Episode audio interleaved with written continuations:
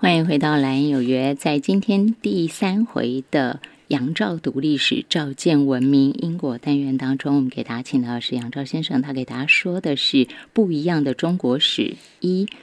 那么这个书系啊，基本上来说用了杨照大哥十年的时间。我觉得是非常非常不容易的。但是当我们在阅读的时候，是三本当然是还没有完全出完哈。可是，一本一本读着，我觉得都能够有很多的收获。当然，我们可以从线下的角度，或现在我们遭逢的一些事件或探讨去看一本书。但是，我们也可以很单纯的，就是真的重新来读一本书。这本书不一样的中国史，我之前好像在嗯看其他的杨照先生的访问的时候，他有说，其实这本书这套书的书名并不是他取的，不一样的中国史不是他取的名字，他其实是希望大家重新来读中国史，所以这一点，我们先给大家请到杨照先生，请他继续从书名跟我们大家聊起吧。大哥，您当时取的名字是什么？重新认识中国历史。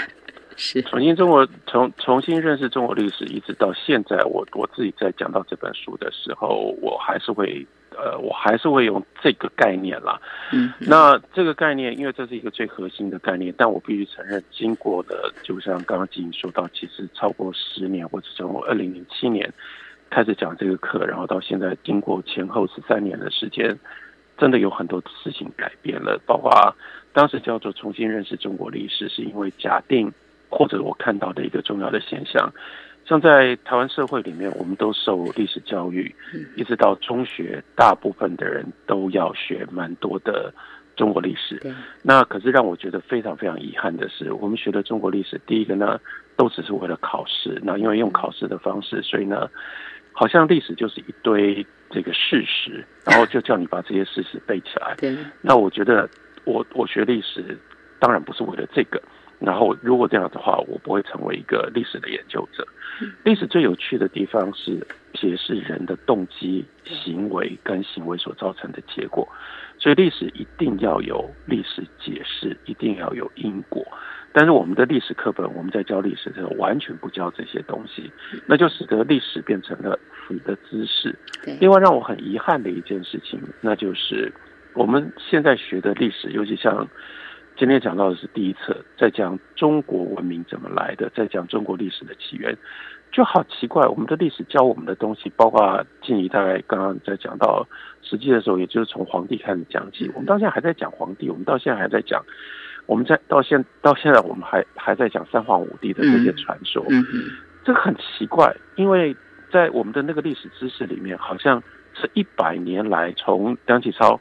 写这个中国历史研究法，然后引进了西方的史学想法、史学的概念，就是要推翻或者至少质疑过去传中国传统历史上面一些明显不合理的说法，然后还原中国的史料，跟重新用一种从用一种新的眼光来看待中国历史，更不要讲说后来像是一路传言传流到现在。中央研究院历史语语言研究所，我自己在那里待过一年，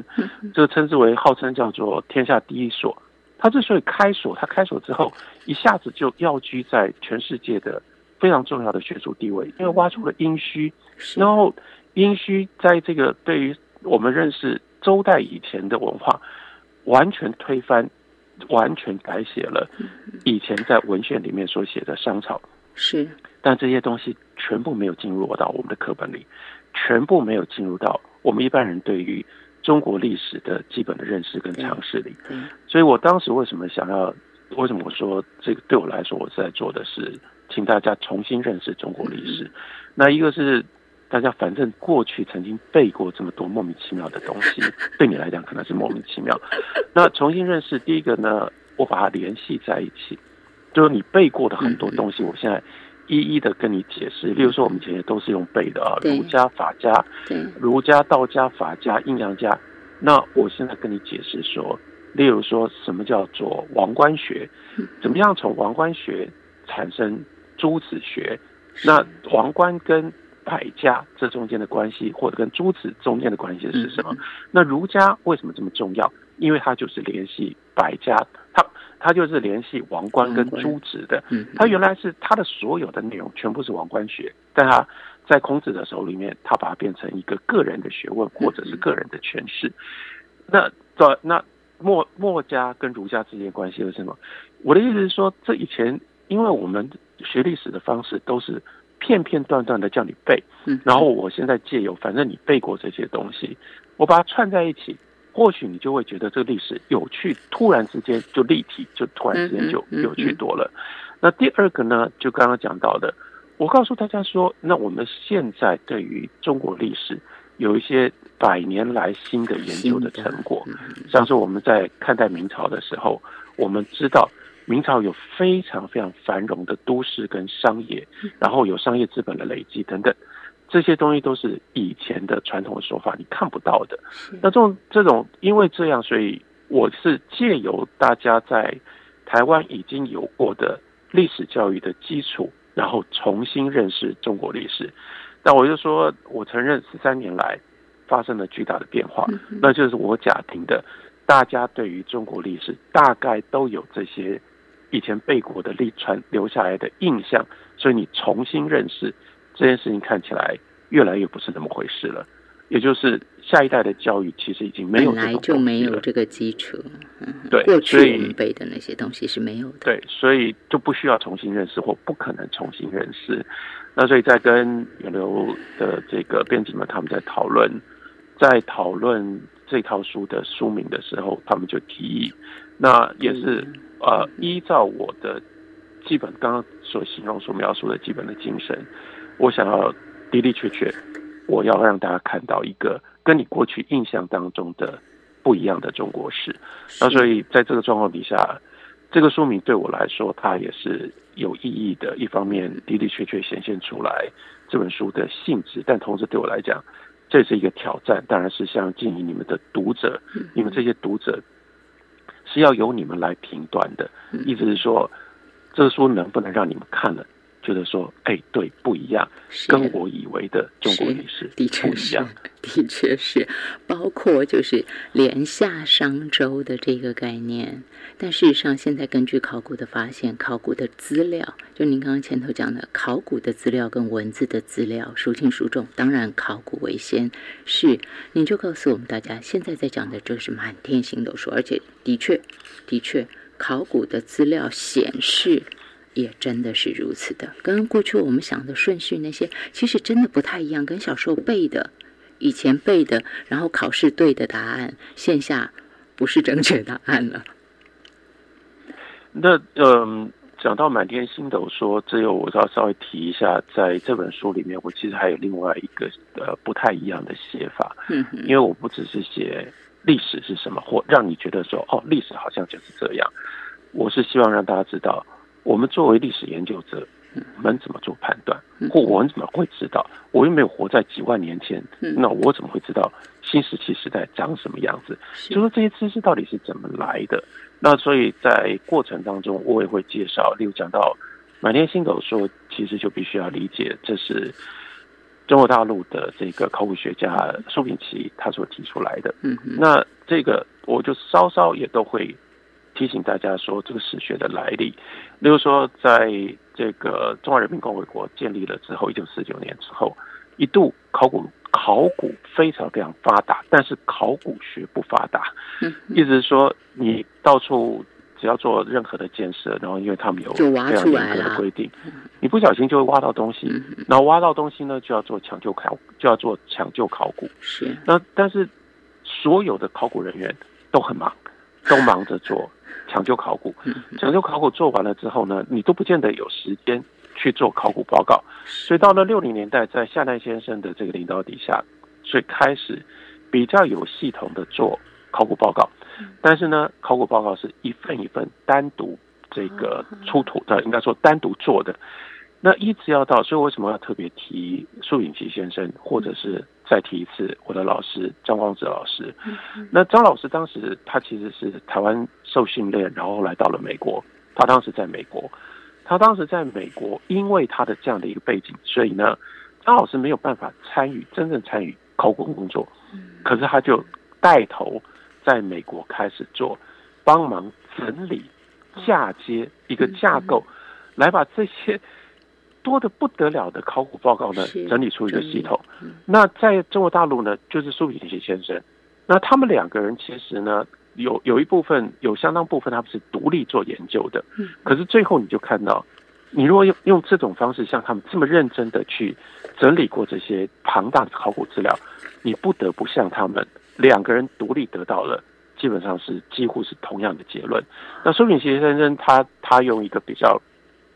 比较形象化的说法，所以就留下来。那就是当我们在看新世纪时代的这个中国的这我们称之为叫中国的这一块区域啊，是其实当时当然没有中国。嗯哼，那最关最关键的一件事情就是文明的起源，现在从考古上也完全推翻了以前那个皇帝的传说。嗯，因为我们以前老是觉得。黄土高原，甚至就是黄帝陵那个地方，山西那个地方，从那里呢辐射出去，中国的文明从这里开始，然后散播到各个不同的地方，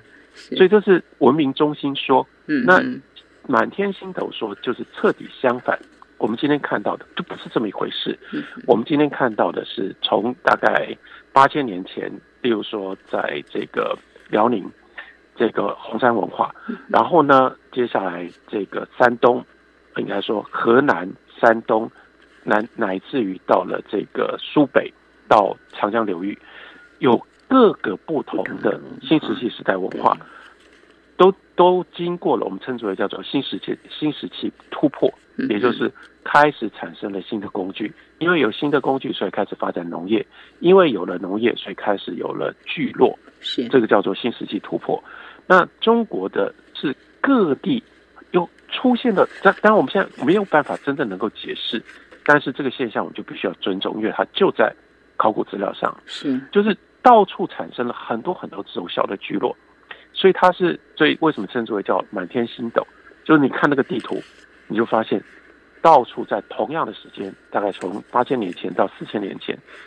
许许多多的这种小聚落都出现了，然后是因为先有了这些小聚落，然后它才才开始以新石器时代非常非常缓慢的时间的方式彼此互相互动，所以这个聚落可能要花了五年的时间才发现，在远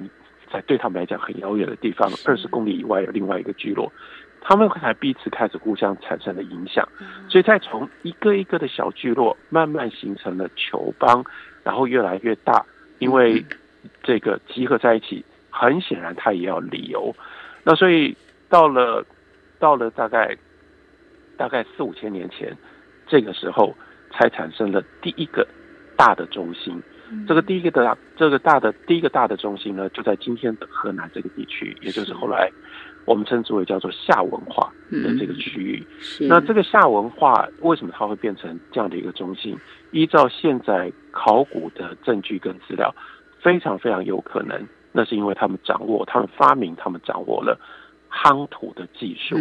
夯土其实不是那么容易，夯土应该讲说，道理上很简单，你把因为泥泥土太松，所以你要做建筑，这个其实是很不稳定的。是，所以呢，你就想办法把泥土，我们说夯实嘛，就把它打打到它变得紧密，但是这不是那么容易。因为夯土，你打土就散了嘛，你怎么打呢？你还要有一个我们称之为叫板足的技术，嗯，把泥土呢限制在一个区域里面，是，然后你要有这样的，然后你要有这个工具，更重要是你要有足够多的人，不然你怎么夯呢？你要夯到 你要夯到什么时候？一个人不可能夯土的，尤其一个人不可能夯土到可以筑城墙，一个人不可能夯土到可以做大型的建筑的基。地级，您书中说郑州商城城墙全长接近七千公尺，就是夯土构成的。我看到那一段的时候，我吓傻了，哇！七千公尺，哎，就是以人力，纯粹当年就是人力呀。您就告诉我们大家，您整理说要夯成这样一座城墙，得耗费至少多少多少时间。不过那不可能拖太久嘛，所以你一定要赶快做起来。你就说绝对不可能每天动员一千三百人，花一万天用三十年夯筑出来。所以合理的估计，盖这样一座郑州商城。这样的城墙，平均每天要动员的工人应该是三千到五千之间，可以在八到十年间筑好。太惊人。是啊，这是非常惊人的。可是，这就是考古一方面迷人的地方，一方面考古讨人厌的地方，因为它就在那里，你非得解释不可，你没有办法，你没有办法避过去。就是说，我们就看到这样的夯土墙出现在那里，在那个时代，那你就必须要去假想。凭借着什么样的条件才能够做到这件事？它有很多很多的可能性，然后你要在各种不同可能性当中，你要去做判断。像刚刚金提到这个，就是这是考古学家必须面对的。当然，你可以说，好，这个花三十年的时间去组起来，也没有人可以跟你讲说，他们绝对不可能。但是这里就有一个合理性，那这个合理性最后是要靠着很多其他的资料，然后你才能够判断哪一个相对。比较合理，那可是呢？你判断的这件事情的判断，一定又引发连带其他的问题出来。像我们刚刚讲到说，那你如果一天每一天呢，花十将近十年的时间哦，每一天有三千个人在那里工作，你就马上牵涉到社会组织的问题。对，这三千个人怎么来的？对，他们是谁？然后用什么样方式让他们愿意在这里日复一日的这样工作？这里就牵涉到非常非常麻烦。而且绝对不可能是原始的一种社会组织跟统治的方法。如果你没有一个相当大的统治的权利，你怎么让三千个人愿意在那里做夯土的工程？那所以你就又要投射，要去解释，那这个社会组织又是怎么来的？怎么有这些人？他们为什么心甘情愿愿意在那里做夯土？那谁来指示？谁来指挥他们？谁来规定他们？包括谁来设计这个城墙？所有的这一切其实是环环相扣，你只要想要在一件事情上面做这个解释，其实就产生在考古上我说最迷人，但是同时又最麻烦的，你就必须要连带的去设想，而且想办法去解释这个让这些事情成立的其他的条件。在这本书当中，您刚刚讲的这种种，我想拉回来，待会儿下一段我请您说说的就是。新石器时代革命，因为看到您的八十二页当中说的，就是借由两河流域的新石器考古发现，我们了解当古代人类拥有磨制石器的能力时，它制陶的技术也会有相应的巨幅成长。比较精细的陶器出现，又几乎都和定居农业生产密切相关。再者，一旦有了农业，社会组织就会跟着改变，然后再来就是比较大型的社会组织就会出现啊。然后您接着告诉我们，往往较大型的社会组织扩展到一定程度，就有了创造和使用文字的强烈动机。在这一篇的最末了，您告诉我们，这就是为什么要从新石器时代、新石器文化谈起，因为新石器时代才有文化的内容可谈。我们今天线上给大家请到的是杨照先生，他给大家讲的是不一样的中国史：一从聚落到国家，鬼气森森的时代；下商。我们休息一下。